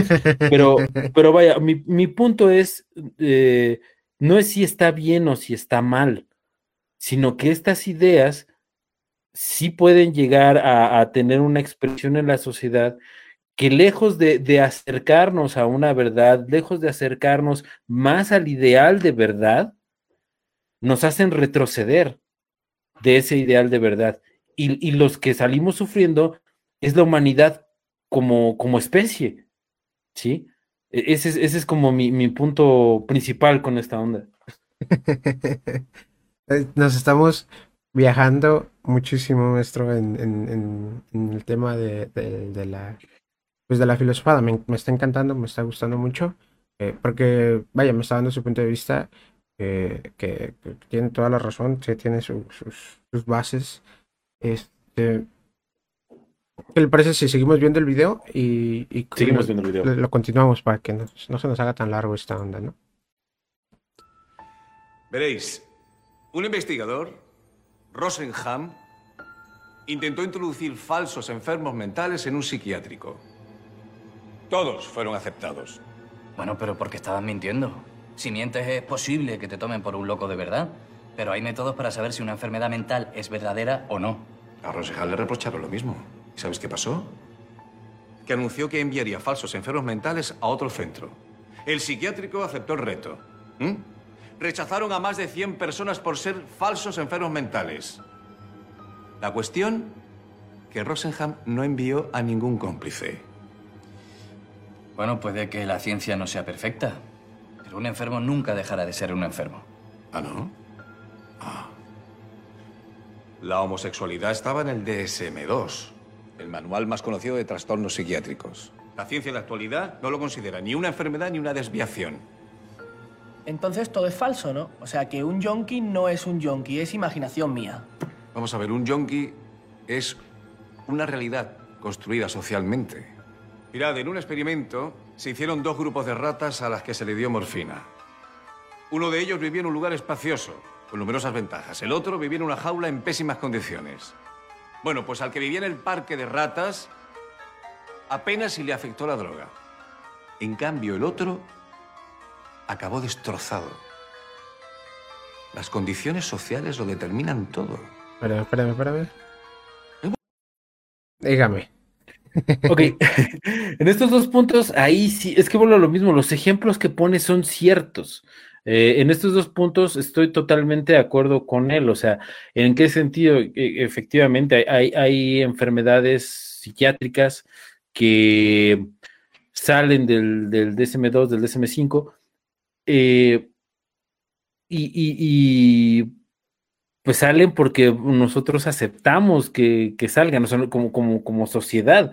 El caso muy concreto este de, la homosexualidad. O sea, efectivamente, hasta, y, bueno, sigue habiendo muchos países donde es, es penado, eh, pero por lo menos la, la ciencia o la, psiquiatría moderna y la psicología, pues no los consideran una, una enfermedad como tal, una patología como tal, ¿no? Eh, lo cual es, buenísimo, es totalmente bueno. Em, pero vuelvo a lo mismo, eso es, eso es algo que nos acerca a la verdad, ¿no? Eso es algo que decimos, bueno, entendemos que no porque alguien tenga una X o Y inclinación sexual, está enfermo, ¿no? O sea, no, pues, simplemente entendemos que pues así es, ¿no? Y, listo, no pasa nada, ¿no? Eh, la otra situación que dice de, los yonkis, sí estoy de acuerdo eh, que la, cuestión de, las adicciones es, un, es, una cuestión social, sí estoy totalmente de acuerdo. y el ejemplo que pone no solamente sucede en ratas, sino que sucedió con los seres humanos eh, hasta durante, vaya, hasta, hasta 1900, de hecho. Muy curioso, el siglo XX y siglo XXI son como muy raros, pero antes de eso no existía eh, las, las adicciones como tal. O sea, sí había personas que tenían vicios. Eso, eso, o sea, los vicios siempre han existido igual desde que el ser humano es ser humano. Los vicios existen. Pero ¿por qué o, o cómo sucede este salto de vicio a adicción. Ese es, ahí lo, que no, no, a veces no pensamos, porque no nos tocó vivir en esa época. Pero antes de 1900 no existía el, adicto como tal o la figura del adicto. Simplemente existían personas que tenían vicios, pero tenían vicios y, no eran adictos en el sentido como lo entendemos hoy. O sea, seguían cumpliendo una función en la sociedad y, y eran funcionales y porque les permitíamos como sociedad ser funcionales, no se satanizaba tanto, aparte no, no era como tan, tampoco tan, tan, tan escandalosa la cosa, ¿no? O sea, ¿en qué sentido? O sea, de, de, vamos a suponer, yo tengo un vicio a, ¿qué te gusta? La morfina, vámonos a irnos recio, ¿no? La morfina. Algo fuerte. Sí, sí, sí. Algo fuerte. Eh, bueno, en 1800, para empezar, yo no tenía que estarme escondiendo de, para, ir a comprarla, para empezar. Porque en 1800 en muchas partes era legal y se vendía en, en, una droguería, en una farmacia, lo que hoy conocemos como farmacia, pues ahí se vendía. Pues ahí se vendía y entonces yo iba y si tenía mi dinero, este, pues me, me juntaba mi, dinero, me compraba mi morfina y yo iba a, mi casa o a donde yo quisiera y me la inyectaba, fumaba, tomaba lo que sea. Y se acabó. Y listo. O sea, eh, no, no pasaba nada, ¿no? Y, y, bueno, vaya, como yo lo hacía en la privacidad de mi hogar, eh, pues no, tenía que, nadie sabía de mi vicio, porque pues digo, pues es, una cuestión personal, ah, y entonces podía seguir trabajando, podía seguir trabajando de, lo que sea que tuviera mi trabajo, ¿no? Y entonces como sigo trabajando y sigo aportando a la sociedad, puedo seguir manteniendo mi vicio, ¿sí? Pero ¿qué es lo que pasa con, la cuestión de la adicción en, en el siglo XX? o que se empieza a estigmatizar a esas personas. Efectivamente, como dice este video, ¿no? Hay una carga social que le imponemos a, los vicios y entonces, no, pues es que ese vato es vicioso, este, no lo contrates, ¿no? No, bla, bla, bla, bla. Y no, me malinterpreten, en muchos casos es verdad, es verdad, no, no, no todos son unos santos, porque no. Pero vaya, la diferencia principal es esa en, estos dos siglos de comparación. En una no se estigmatiza el vicio y en otra sí se estigmatiza el vicio. Por ejemplo, hay, un documental muy bueno de Vice eh, sobre la, adicción al cristal que se tiene en, Filipinas, sí, Filipinas, eh, donde esta situación está escalando, donde inclusive hay cárteles de, de México que están ingresando a vender cristal ahí en, en, Filipinas, que uno diría, güey, ¿por qué te vas hasta allá? es muy raro, exactamente, es muy raro, pero, pero es un fenómeno que sucede, ¿por qué? Porque hay un montón de demanda de, cristal. Y entrevistan a, a muchas personas y la gran mayoría, no quiero decir que todos, pero la gran mayoría simplemente lo ven como una alternativa más potente a la cafeína. O sea, ¿en qué sentido?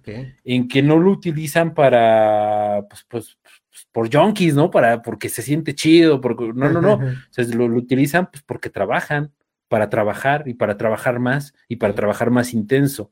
Entonces, e, eso, vuelvo a lo mismo, en una mayoría estadística. No quiere, que, no quiere decir que sea una mayoría absoluta, habrá sus, los casos en los que no sea así, pero bueno, el punto es que la mayoría de, los entrevistados es por eso, porque, porque trabajan. Entonces, eh, volvemos a lo mismo, la, cuestión de cómo se ve la adicción eh, en, este, en estos dos siglos que ya tenemos la experiencia y en los siglos anteriores, ¿no? Donde, donde el vicio se, estigmatiza. Hay un filósofo español eh, de apellido Escotado, que justamente esa era su, su, premisa, ¿no? O sea, los vicios no, no se no se tienen que satanizar ni sancionar socialmente. Y, y, hacía este recorrido. De hecho, tiene un libro que está bueno, habla precisamente sobre la historia de, las drogas y de cómo las drogas anteriormente eran una cuestión de, no de prevención, sino una cuestión de información, de, saber, de conocimiento, en el sentido de que las, las cuestiones prohibicionistas no funcionan lo que, lo que ha demostrado a través del tiempo, por el bueno, por, por la, experiencia que tuvimos en los siglos pasados y, las pocas experiencias que hemos tenido en estos siglos, es que la información es la que te lleva a hacer una, decisión informada, no la prohibición moralista de decir, no, es que esto es malo porque esto, no, no, no. O sea, si tú decides que eso es lo mejor para ti, toma la información correcta, la información adecuada, en cuanto a dosis, sustancias, bla, bla, bla, bla, bla, y, tú decides, tú decides, eh, obviamente estamos hablando de la mayoría legal, este, pero como adulto responsable que se supone que eres, pues tú decides qué te metes en tu cuerpo y qué no te metes en tu cuerpo porque ya eres un adulto. Sí, bueno, es lo que hablábamos un poquito también en el podcast pasado, ¿no? El hecho de que tú eh, tengas la información de qué es lo que te puede hacer y qué es lo que no te puede hacer una sustancia o una droga o algún, algo, en tu cuerpo, eh, tú decides, porque como dice usted, ya eres un adulto responsable que ya trabaja, que ya saben qué gastar su dinero, que ya sabe que, digo que también vienen aunado muchas cosas em, mentales, muchas cosas, eh, dependencias mentales, pero bueno, eso ya es otro tema muy, muy eh, aparte de, esto.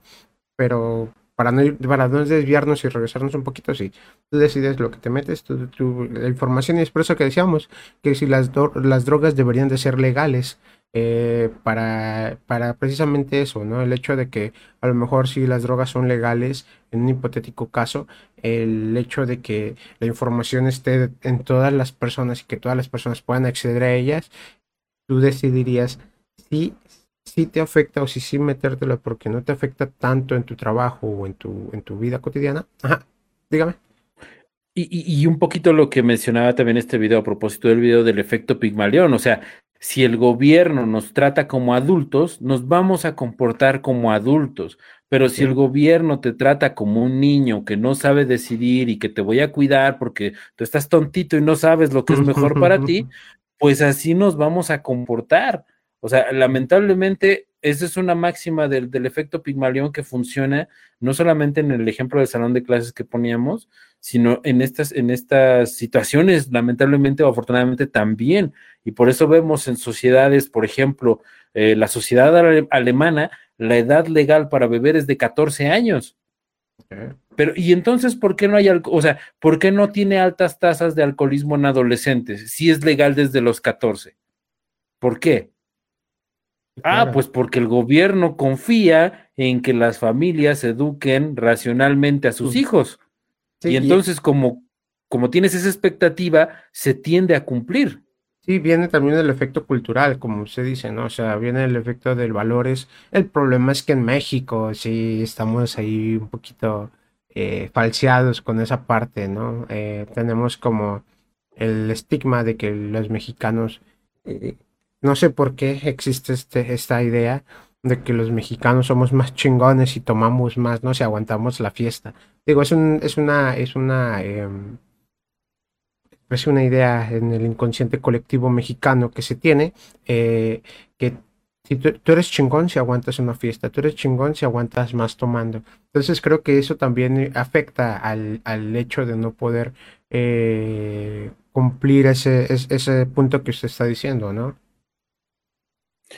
Es que, o sea, efectivamente es una cuestión cultural. efectivamente es una cuestión cultural. Es una cuestión cultural que viene desde, sí desde la casa, pero también colabora en, mucho eh, toda la situación eh, mediática que vivimos y toda la situación de, educación que recibimos en, todas partes, no solamente en la casa, sino también en la escuela, sino también en, muchos lados, ¿no? Entonces, eh, si, si, desde que yo recibo educación, eh, lo que sea, público-privada, porque a final de cuentas llevan los mismos planes de estudio, eh, me tratan como un niño, pues, pues, obviamente voy a tener actitudes infantiles como esa, ¿no? La, actitud infantil de decir, entre más aguante, más, más macho soy o más hombre soy, ¿no?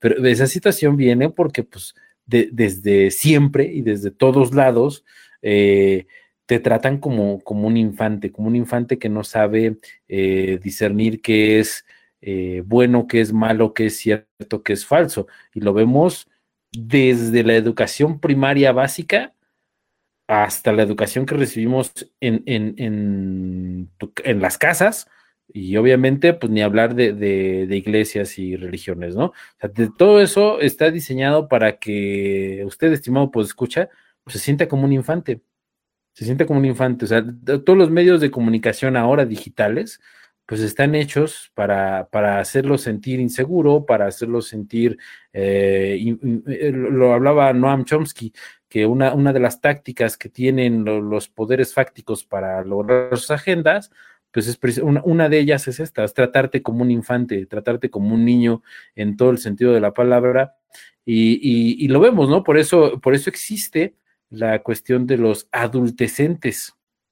Ok. O sea, las personas que eh, son de mi rodada, más o menos, y que, y que, y que tienen expresiones pues, adolescentes, ¿no? O sea, no, no, me voy a poner a juzgar si está bien o si está mal porque cada quien es dueño de lo que hace, simplemente estoy describiendo un comportamiento, pero así las personas que por ejemplo son así fan, fans, fans, fans, pero así hardcore de, de animes, de series, de superhéroes, etcétera, etcétera, etcétera. No quiero decir que esté mal, no, no, no estoy diciendo eso, pero sí describe una, una conducta que, que, va acorde como, como, como a esta cuestión de, que, que mencionaba Noam Chomsky. Y otra, otra situación, por ejemplo, eh, culturalmente en Occidente no existe como existía y como ha existido desde que la humanidad es humanidad, ya no existe un, ritual de pasaje. Cuando en todas las sociedades, en cualquier sociedad de cualquier parte del mundo, antiguo al menos, o, por lo menos no moderno, existe un ritual de pasaje donde el niño deja de ser niño y se convierte en hombre, simbólicamente. ¿Y esto qué hace? O sea, como tú bien sabes, la mente funciona a través de, muchos aprendizajes a través de símbolos y muchos comportamientos a través de símbolos. Entonces, al borrar el símbolo y el, ritual de pasaje en la sociedad occidental, que donde dejas de ser niño y te conviertes en hombre, pues ¿qué vas a propiciar? Una sociedad sin hombres, y que a final de cuentas es más fácil de manipular. Y entonces ahí vemos, por ejemplo, estas cuestiones que yo critico mucho eh, no, no porque estén, vuelvo a lo mismo, no porque estén bien o mal, sino porque evolutivamente no tienen sentido, ni racionalmente tienen sentido con la naturaleza humana, de, de, de, las, cuestiones de, construir, por ejemplo, la masculinidad. Eh, independientemente de si está bien o si está mal, o de las razones por las que ellos creen que está bien, o porque hay mucho machismo y se debe de construir, eh, no me meto en esa situación. Yo lo veo simplemente porque evolutivamente no tiene sentido, eh, racionalmente tampoco lo tiene. Porque, ¿Por qué querrías quitar eh, una parte fundamental de lo que es ser hombre? ¿A quién le conviene que esa parte no exista? ¿Por qué? ¿No? O sea, simplemente dejo esa, ese cuestionamiento en, en los podescuchas y que cada quien saque sus conclusiones. Yo tengo las mías, pero cada quien es libre de pensar lo que quiera. Eh, pero simplemente es un, es un, fenómeno que me llama la atención. ¿Por qué?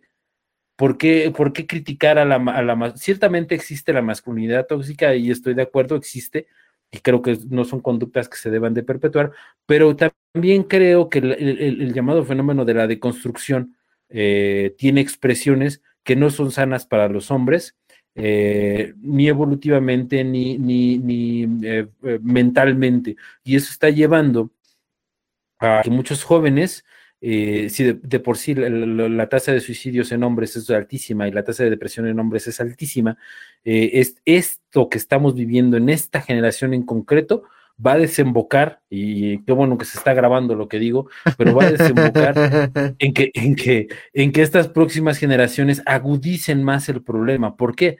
Va a pasar lo mismo que con la homosexualidad. ¿Qué es lo que pasa cuando un homosexual lo, sometes a una terapia para cambiar su homosexualidad? ¿Qué es lo que sucede? se suicidan, se, se, se, ponen muy mal. ¿Por qué? Porque estás yendo contra su naturaleza. Entonces, lo mismo va a suceder con estos fenómenos de deconstrucción masculina.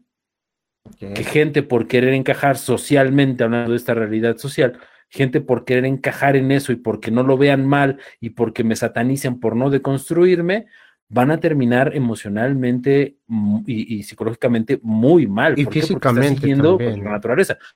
Y físicamente, o sea, de hecho ya lo estamos viendo, o sea, el estereotipo del chico, del chico flaquito, del chico que no le sale barba, del chico este, muy, muy, muy delgado, eh, si tú te das cuenta, no es lo mismo eh, ver a un idol eh, coreano Sí, claro. Que, digamos es el icono pop del momento, a ver a Arnold Schwarzenegger hace 30 años. O sea, no es lo mismo, no son, no es, no es, lo mismo. Ahora, no quiere decir que el otro es, eh, bueno, no sé si, si, si tener a Arnold Schwarzenegger como, como, modelo sea bueno o malo, cada, cada quien lo decidirá. lo, que estoy, lo que estoy diciendo es que hay una diferencia muy marcada en, el cambio, ¿no? Y que ese cambio va a tener consecuencias. Sí, ¿no? Y, que cada, como usted dice, ¿no? El hecho de tener ídolos a seguir o imágenes a seguir eh, va construyendo una, eh, una percepción ya, ya no voy a decir realidad porque me va a regañar el maestro. Una, una percepción. yo te entiendo, yo te entiendo, yo, entiendo lo que quieres decir. Una percepción eh, para las personas, ¿no? El, el día de mañana, eh, pues un hombre ya no va a poder eh, acercarse como se acercaba antes a una mujer porque ya lo van a ver mal, ¿no? El hecho de, simplemente querer conversar. Pero bueno, el, como regresando al tema del, del, maestro, como antes se veía y teníamos ídolos como Arthur Schwarzenegger, como, como los vaqueros, que eran gente así mala, fumando, ahorita ya está eh, socialmente mal, que bueno, entre comillas, que una persona fume y hay lugares exclusivos para fumar, y hay lugares, este, o sea, todo eso, todo ese estereotipo eh, que teníamos del, del hombre, del hombre, no sé si ponerlo entre comillas no, del, del hombre, eh, que viene desde una, eh, desde una etapa antigua, desde una era antigua, que el hombre siempre ha sido, no sé si decir el pilar, pero sí el que hace la carga fuerte, el peso pesado de la familia en el, en el ámbito físico, porque el hombre era el que se dedicaba a cazar, era el que se dedicaba a, a hacer estas actividades eh, muscularmente más pesadas y la mujer era la que se dedicaba a producir eso que la, el hombre cazaba, ¿no? Que había mujeres que cazaban, sí, pero no, no, eh, no, no se veía tanto y no eran eh, como los... Em, como las, las presas que cazaban los hombres como mamuts y presas grandotas, ¿no? Entonces la mujer se dedicaba precisamente a inculcar cultura, eh, a la cultura que en su momento, sea la cultura que sea, tenían, a educar a los, a los niños para que los niños crezcan con una cierta eh, con una cierta mentalidad y con unos ciertos mapas para poder proseguir ante, la, ante la sociedad, ¿no? Que es lo que mencionaba el maestro. Y todo esto va relacionado a que eh, ahorita, por ejemplo, mm, como ha cambiado tanto la sociedad, que ya muchas veces los niños crecen, a pesar de que tienen mamá y a pesar de que tienen papá, crecen siendo una figura materna y siendo una figura paterna, porque la misma sociedad ha hecho que eh, pues que los papás y las mamás tengan que salir a trabajar tengan que salir a generar lana que salir a generar la papá y el único modelo que puede el niño moldear pues son modelos que ven en internet, que ven en, la tele eh, y eso es como la, la, percepción a un futuro que ellos quieren crear o lo que creen que está bien, ¿no? Eh, eh, ya no es... Dígame. Eh, el último punto de, de, este tema, o sea, yo estoy de acuerdo en que los roles sociales cambien, yo estoy de acuerdo en que no siempre sea el papá el que salga a trabajar y, y, ah, la, mamá el que lo críe, ¿no? Puede ser totalmente al revés o pueden estar los dos eh, incluidos en, la crianza, etcétera, o en, el trabajo, etcétera. No estoy... Eh, a favor de los roles como los concibíamos en 1950, por ejemplo. O sea, los roles eh, masculino y femenino. Ahí estoy totalmente de acuerdo. Lo que, eh, lo que se me hace criticable es que en un afán de no perpetuar los roles eh, sociales, se trate de, ir contra la naturaleza de un, de, un individuo, en este caso, pues de, de un género completo, que son los hombres, ¿no? O sea, siempre a través de la historia ha habido gente que ha sabido, eh, ¿cómo decirlo?, y encauzar ese instinto de supervivencia, ese instinto de salir a cazar, ese instinto de etcétera, etcétera, etcétera. Eh, siempre ha habido gente que lo ha sabido encauzar y, eh, propulsar, o bueno, hacia, otro, hacia otros fines, ¿no? Que no forzosamente tienen que ser destructivos. Eh, porque a veces se tiene esta asociación, ¿no? De que todo lo masculino solamente sirve para destruir. ¿Por qué? Porque son violentos, porque son, este, porque matan, porque bla, bla, bla, bla, bla. Y tienen razón, y tienen razón. Pero, pero, pero, pero, siempre ha habido gente que ha sabido eh, hacer de ese o redireccionar ese, ese impulso, ¿no? Y, de eso yo creo que debería de tratar esa nueva masculinidad eh, y esas deconstrucciones, no de borrar o no de eliminar la naturaleza del hombre, sino de enseñar a encauzarla hacia algo más productivo en, pos de la sociedad. Entonces, no, no, no le veo mucho sentido a, las cuestiones de, construcción donde yo me encontraba gente así en TikTok y todo ese rollo.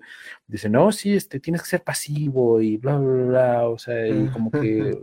Y digo, pues está bien, pero por, por instinto, por bioquímica, un hombre no, no, no está cableado de esa manera, bioquímicamente hablando, ni, ni, ni, nada de eso, ¿no? Entonces, lo más lógico es tratar de encauzar ese ímpetu, esa, esa testosterona hacia una cuestión que sirva a la sociedad y que sea productiva a la sociedad y enseñarle a nuestros niños que ese, ese impulso antes servía para una cosa y que ahora sirve para, para esta otra cosa, ¿no? Eh, eso sería como, esa sería una verdadera deconstrucción y no las cosas estas de, de ponerte famélico, este, de, de, digo, cada quien sabe lo que hace con su cuerpo, ¿no? Pero no, no, no, no le veo como mucho sentido ir contra la naturaleza de, de, la especie, ¿no? No tiene como mucha coherencia. Claro. Ok. bueno, ¿qué le parece, maestro? Porque ya vamos a una hora cuarenta minutos. ¿Qué le parece? si terminamos de ver el video, lo dejamos correr, lo terminamos de ver. Eh, anotamos nuestras conclusiones para que al final del faltan como 5 o 6 minutos para que al final concluyamos eh, el video y, ahí lo cortemos, ¿no? Para no alargarnos tanto porque se va a hacer muy, muy largo. Hecho. Hecho. Eh, nada más dije aquí paso esto. Em, a ver. Listo, le voy a dar play. Muy difícil pensar que no hay locos, que no hay criminales, que no hay enfermos mentales, porque cada cultura, cada época crea sus mitos sociales.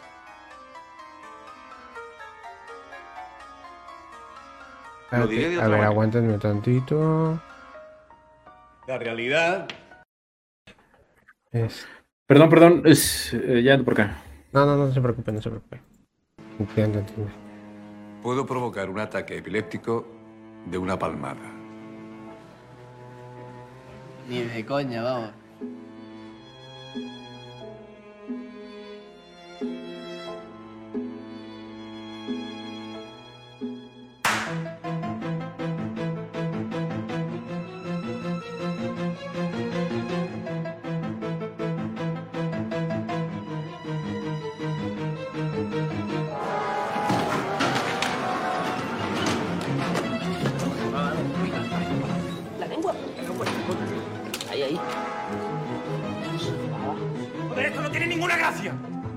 Sea uno de sus juegos. Sí, seguro. Hay un estudio sobre falsos epilépticos. La gente no ayudaba al supuesto epiléptico porque no había nadie que se lo ordenara. ¿Esto qué ha sido? Para saber cuánto tardamos en reaccionar, ¿no? No. Ya os he dicho que la realidad es un delirio colectivo. Llama a la policía y a una ambulancia. ¿Te has pasado? Venga, ya quítate la máscara. ¿Qué? ¿Hay una cámara oculta aquí en clase o qué?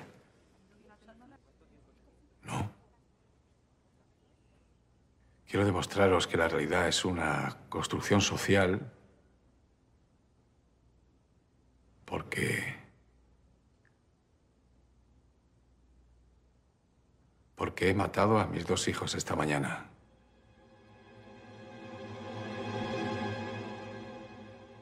Los ahogué en una bañera. Cuando las autoridades se enteren y me arresten, la sociedad entera me llamará monstruo, sin preguntar por las razones del crimen. Los locos y los criminales no tienen la oportunidad de defenderse. Pero tú te estás quedando con nosotros, ¿verdad? No.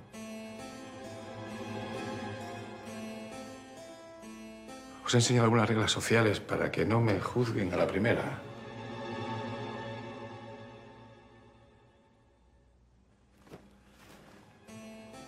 Cuando aparezca mi cara en la página de sucesos, quiero que piensen si yo vivía en el paraíso de las ratas o en el otro grupo. Si voy al psiquiátrico y no a la cárcel, quiero que piensen en el experimento sobre pésimo diagnósticos a personas sanas.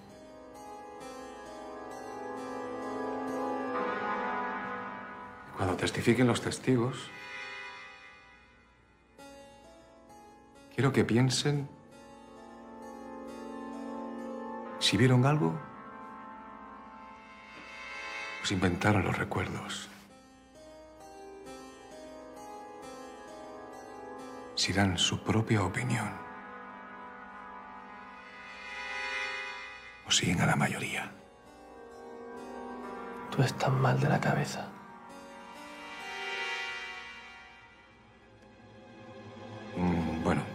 Vamos a ver, perdonadme, esto ha sido una broma, ¿eh? Una broma de mal gusto, lo sé, lo siento, de verdad. Ha sido un experimento social. Tú estás enfermo.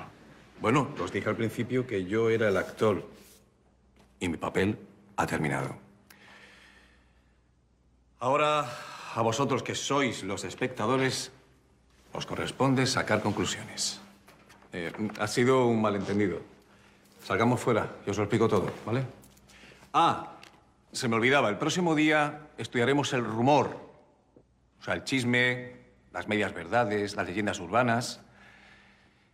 Y ya me dirán la próxima semana si la realidad es una construcción social o no. ¿Mm? Estudié.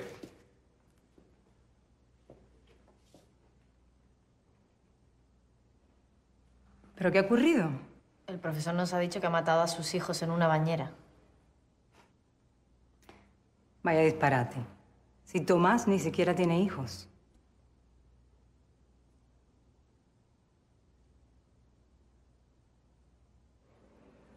Qué fuerte. Que dicen que un profesor se ha liado con una alumna delante de los compañeros. Y que hipnotizó a dos de los alumnos. Sí. Y además están investigando la muerte de sus hijos.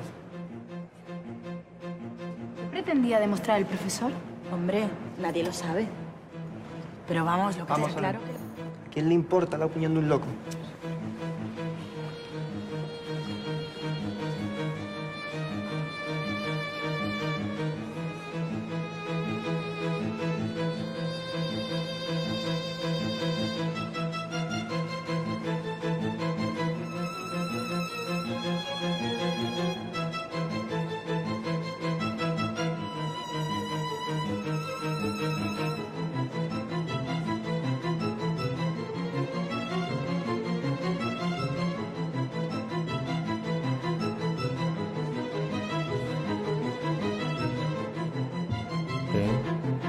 Creo que aquí acaba. Listo. Para las personas que lo quieran ver, es- aquí es, es Psicópolis, eh, la construcción social de la realidad, es un cortometraje. Eh, este, conclusiones finales, maestro. Permítame nada más deje, dejo compartir pantallas. Déjenos, movemos nosotros para acá. Y aquí estamos. Eh, listo. ¿Qué, qué le parece, maestro? ¿Qué le pareció?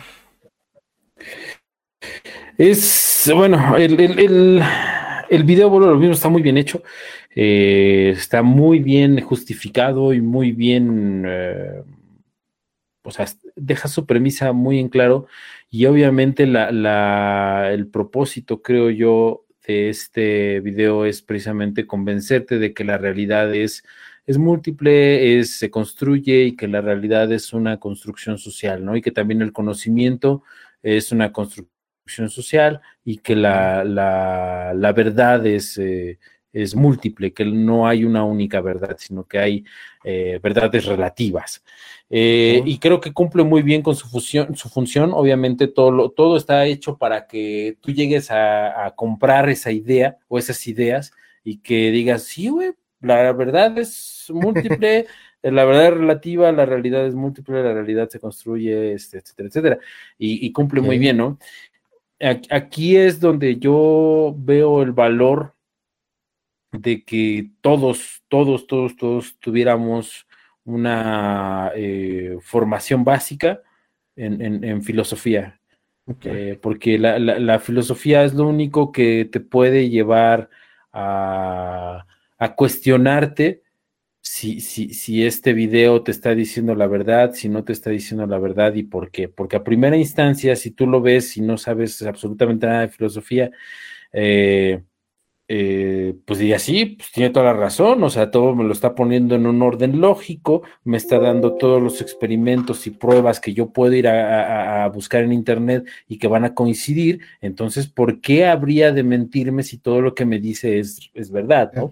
Pero el, hecho fundamental y la realidad fundamental del asunto es que la premisa está, está mal desde un punto de vista racional y, lógico, ¿no? O sea, eh, y, cómo llegas a esa conclusión o cómo sabes eh, que esa conclusión es, es, eh, es así, pues porque la realidad efectivamente no es ni múltiple, la realidad no se construye, la realidad no es un constructo social, la verdad eh, no es múltiple, la verdad eh, podemos tener unas percepciones, de nuevo, podemos tener una percepción de la verdad que va a variar dependiendo del individuo. Pero no por eso lo podemos llamar verdad y no por eso lo podemos llamar, llamar verdad última, mucho menos llamar verdad última. Y creo yo que este video, bueno, este sí va encausado a, fundamentar y a, sustentar pues todos estos dichos, ¿no? Que a la luz de la razón no, no son ni pueden ser verdad. Y, pues... Eh, pues sí, eh, sí.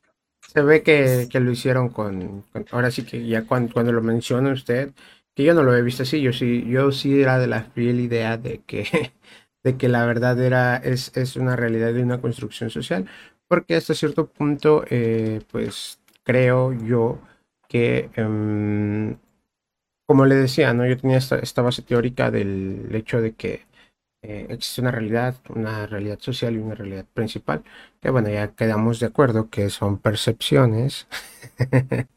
este, pero eh, pues sí, es, es prácticamente el, el, hecho que, que, usted está mencionando, em, que no puede haber una... Re ya nos vamos al, al, tema del, del, lenguaje, como habíamos mencionado anteriormente, pues no puede haber una realidad eh, múltiple, una realidad que, sea de diferentes realidades, porque pues una realidad es lo que puede haber, como usted le mencionó, y perdón por quitarle sus palabras de su boca, maestro, eh, es, es este es una percepción múltiple de la misma realidad, ¿no?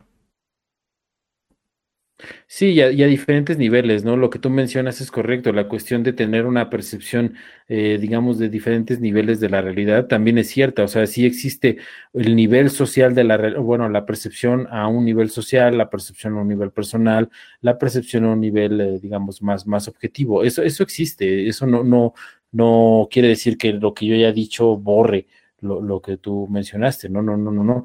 Eh, pero sí, sí, a partir de esa, de esa premisa, pues se pueden llegar a construir múltiples cosas que no forzosamente son verdad, que no forzosamente son buenas, que no forzosamente son éticas eh, y que no forzosamente son eh, un bien para la humanidad como, como, como, como, como raza, como, como especie, como especie, como especie. Este, entonces, eh, pues yo creo que este tipo de videos eh, sí pueden, eh, bueno, es, el discurso que venimos escuchando desde hace, eh, ¿qué te gusta? 15 años para acá. Es el mismo discurso, es, el, es obviamente mejor fundamentado, pero que es muy, es muy, te da mucho empoderamiento. es un discurso que te empodera mucho y que puede empoderar mucho a, múltiples colectivos, ¿no? ¿Por qué? Porque pues pues mi verdad es igual de válida que la otra. Y como no hay una verdad máxima que estemos buscando, a la cual estemos apuntando, pues, pues entonces lo que yo pienso está bien y es correcto. Y, a partir de, ese, de esa situación podemos dejar de pensar racionalmente podemos dejar de pensar racionalmente y eso puede tener consecuencias en la sociedad, en nuestra propia vida, en nuestra salud, en, muchas cosas, ¿no? En nuestras emociones eh, y demás. Entonces, yo, yo le invitaría a los podescuchas ya para cerrar que eh, cualquier pues, sea muy escéptico de, todo, de todos los mensajes, o sea, sea, muy escéptico de, lo que dice Gerardo, de lo que digo yo, eh, sea muy escéptico, tome todo con pincitas, trate de informarse un poco más acerca de los temas y, de ser posible, pues eh, acérquese un poco más a la filosofía, a la filosofía de, en la filosofía hay de todo, o sea, hay filosofía de izquierda, filosofía de derecha, filosofía política, filosofía de la ética, filosofía de la moral, filosofía de la verdad, hay mucha filosofía, de acérquese, si ya tiene esta espinita de qué es la realidad, acérquese a ver qué es lo que los filósofos dicen sobre la realidad y eso le va a dar una, una, mejor percepción de las cosas de estos tiempos modernos, de los movimientos sociales, de, de, la información que le quieran, eh, con la cual le quieran vender algo. O sea, todo, todo eso eh, le va a ayudar, le va a ayudar, va a tener una herramienta más para poder juzgar toda la información que le presenten, ¿no? Y pues, como entrada, pues cuestiónese todo, cuestiónese absolutamente todo. Por muy, por muy em, ¿cómo decirlo?, amigable que trató de ser este mensaje y este cortometraje, pues mm, no sé, creo que racionalmente no es muy adecuado. Entonces, este, y, cómo llegué a esa conclusión? Pues por, por, por, cuestionarme, o sea, realmente la realidad es múltiple, realmente la realidad se construye, realmente es una construcción social, sí, no, y por qué. Y entonces, pues ya sacará usted sus propios argumentos, sus propias este, conclusiones, y qué bueno que puede estar eh, con nosotros, con Gerardo y conmigo, que tenemos visiones opuestas en este caso, eh, para que usted pueda decidir si es verdad o qué es la verdad para usted. Sí, no, y, estoy completamente de acuerdo con usted, maestro. O sea, sí creo que otra de las cosas, aparte de cuestionarnos todo, también es poder entender el hecho de que no siempre tenemos eh, la verdad o que existen existen otros, otras percepciones, otros puntos de vista de los temas y eh, que podemos también eh, eh, pues, verlo y aceptarlo, ¿no? Y cambiarlo, ¿no?